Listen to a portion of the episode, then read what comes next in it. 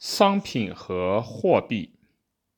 我们现在把使用价值的生产表现为以下的变化：在生产关系方面，各生产者占有生产资料，相互独立地从事有用的劳动；在生产力方面，将有用的劳动分割在社会的各部门、各行业。随着所谓的社会分工的发展。劳动者的熟练程度等得以提高，生产的这种变化当然伴随着产品的个人交换的新关系。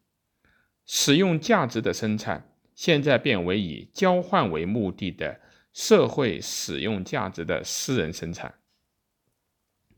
使用价值的生产从单纯的形式向特殊的形式演进，成为商品生产。另外，社会分工从古代的印度公社来看，在不存在私有的情况下也能实现，是一种超商品制度的社会关系。不过，马克思寻求整个人类的改造，呼吁废除分割人类的社会分工。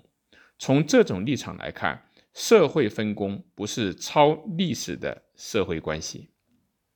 商品生产只要存在使用价值生产的上述两个特征：生产资料的私有和社会分工的发展，那么便是在任何地方和任何时代都能够成立的社会体制。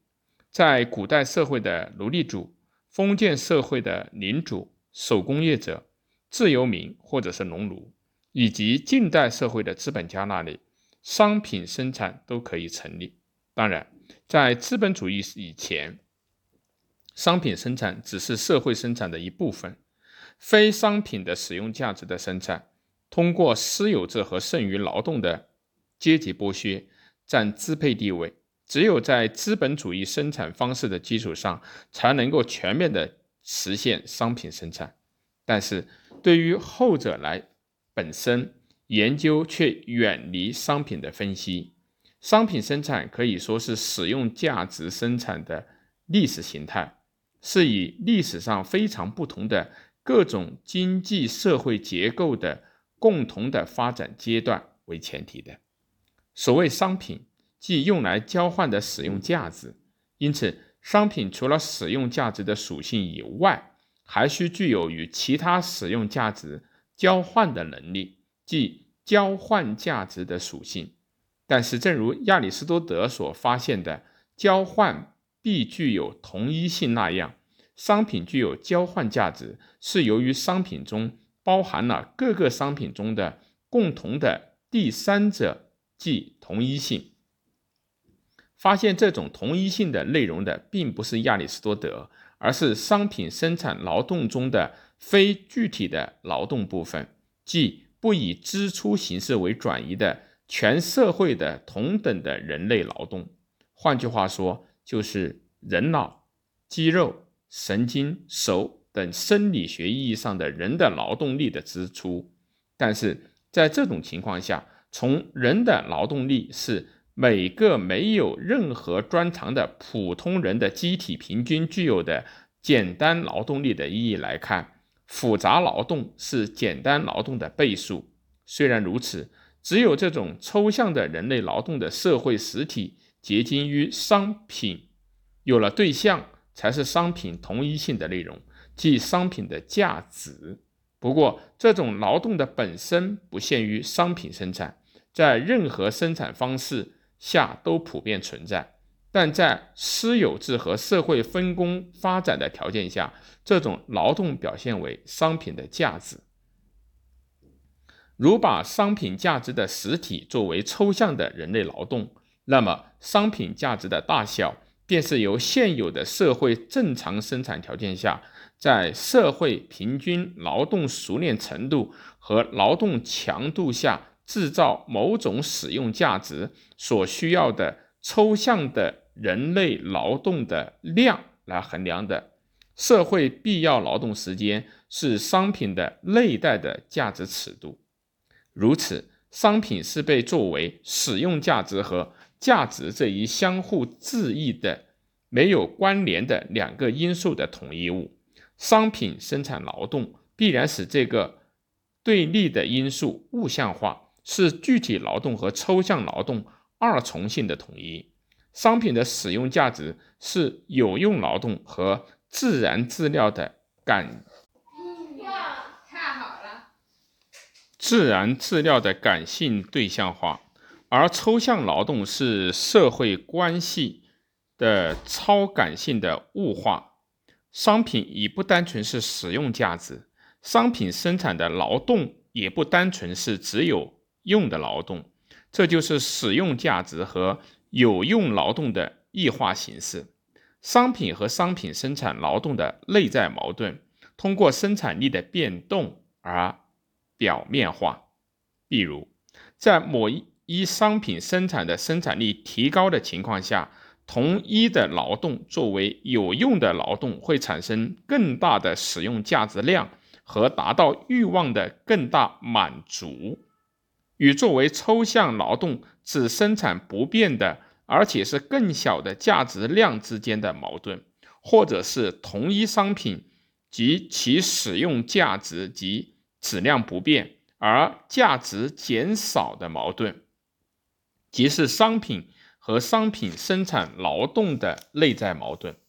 然而，商品形式的异化和矛盾，比各个商品商品的抽象形式更能够实现商品关系这一表面形式的发展和完成。商品关系的最简单的形式是五十公斤的米。等于一件上衣，在这里包含了米和上衣的意志的使用价值关系，米和上衣的等价的价值关系的二重性，在价值关系中，米的价值通过上衣相对的表现出来，上衣是专门表现米的价值的材料，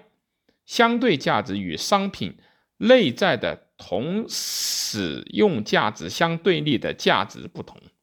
在商品的关系中，由其他商品的量化在地的加以决定，因此是价值的异化形式。同时采取了与使用价值进一步分离的形式，比如上衣生产的生产力提高两倍，而米的使用价值与价值不变，而其相对价值提高，因此五十公斤的米等于了两件上衣。处于等价形式的商品，由于直接以其实物量来表现价值，因此给人们以天然具有等价形式的错觉。这个等价形式的米是从价值的形式的价值所产生的异化的表现。在商品关系中的异化及矛盾，在商品形式这一商品关系的最高形式中达到了顶点，向商品世界的一切居民灌输了商品是独立的幻觉，是商品生产的社会本质变得模糊不清，商品的货币进而成为货币，商品关系发展到商品。货币关系之后，商品社会的矛盾也进一步采取新的形式展开。例如，商品流通是以社会分工引起的需求多样化及社会生产力的提高为背景的，致使使用价值的地位及持有者转化。另一方面，也促进了从商品到货币，再从货币到商品的。变形，发展了价值形态的转化，但是后者的运动已经孕育着危机。资本主义的生产，从商品的生产、商品流通中产生的货币，停止它作为商品流通 W 到 G 到 W 的使用手段，为出售商品而购买，作为 G。WG 的手段使用的时，便成为资本，因为 GWG 的运动是从货币到货币的循环运动，是以交换价值为动机和目的的运动，可以说是过程中的价值。其完整的形式是从 G 到 W 到 G，即价值增值运动。资本是产生剩余价值的货币流通，作为其主体的货币所有者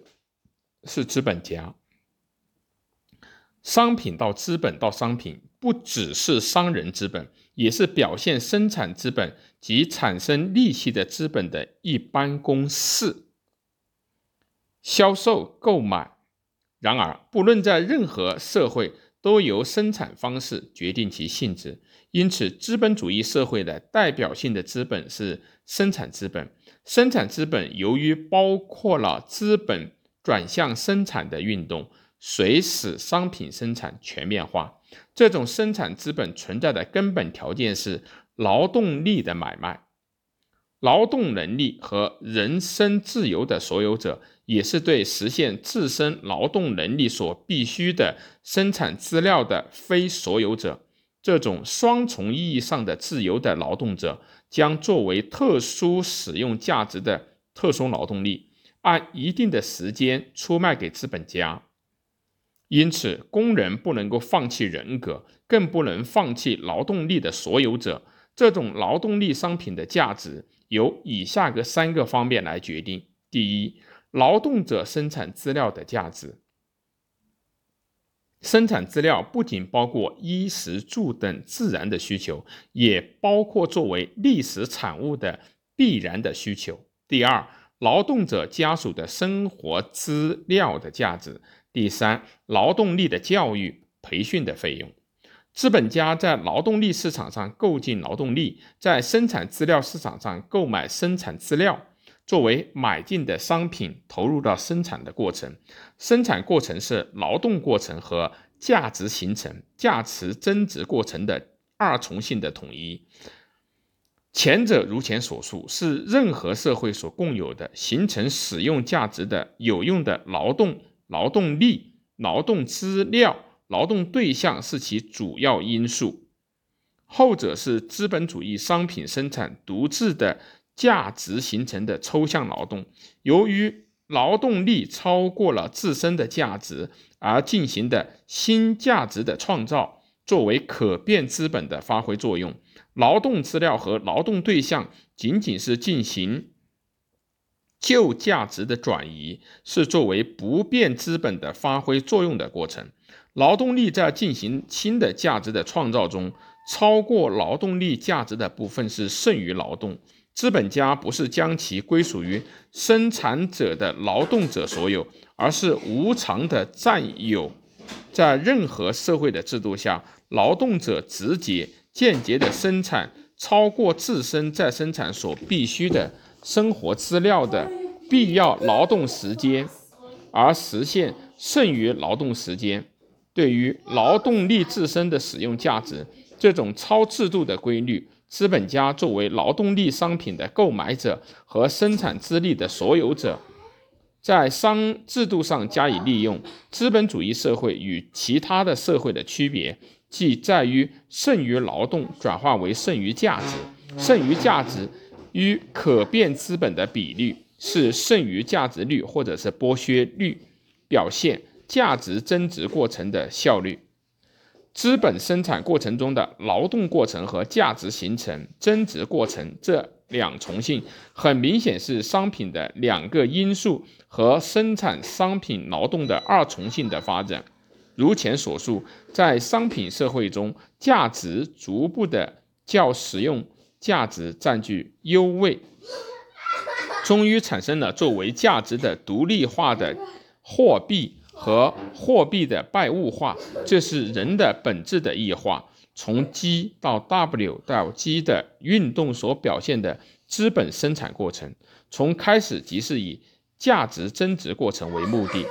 劳动过程是手段，劳动过程的发展也始终限于手段的范围。自身并非目的，因此表现价值增值过程效率的剩余价值率，作为生产资本的效率，较表现劳动过程效率的生产力更为重要。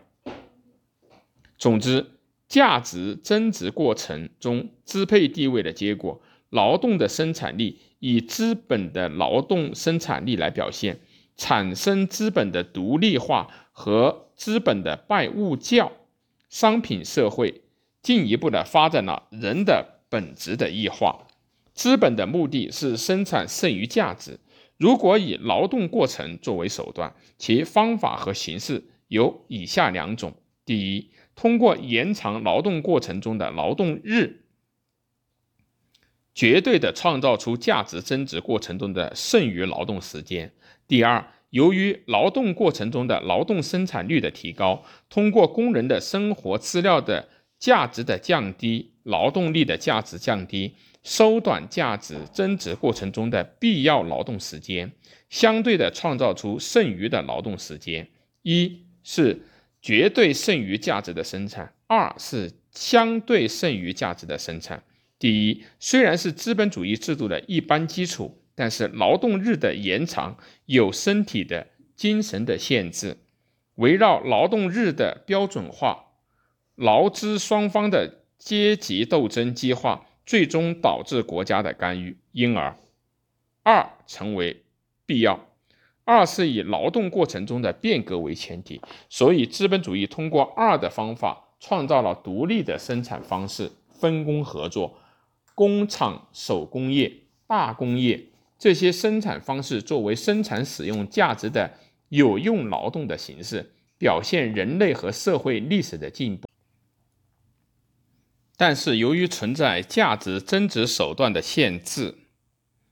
当然不会是自由无限制的发展。